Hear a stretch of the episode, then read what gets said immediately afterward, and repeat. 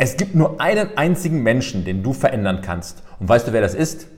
Das bist du. Du kannst dich verändern. Du kannst dich verändern, indem du anders reagierst auf Ereignisse, die auf dich einstürzen. Du kannst nicht verhindern, was dir zustößt, du kannst aber deine Reaktion darauf verändern.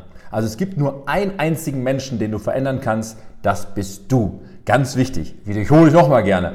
Alle anderen kannst du nicht verändern.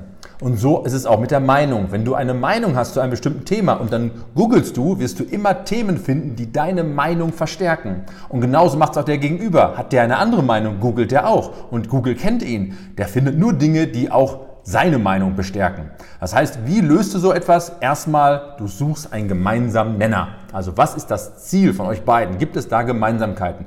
Gemeinsamkeiten verbinden nämlich, genauso wie auch gemeinsame Feinde verbinden. Das ist auch sehr spannend, weil viele Partner sind, glaube ich, nur deswegen zusammen, weil sie gemeinsame Feinde haben aber nur eine gewisse Zeit. Aber Gemeinsamkeiten verbinden, nicht Gegensätze ziehen sich an.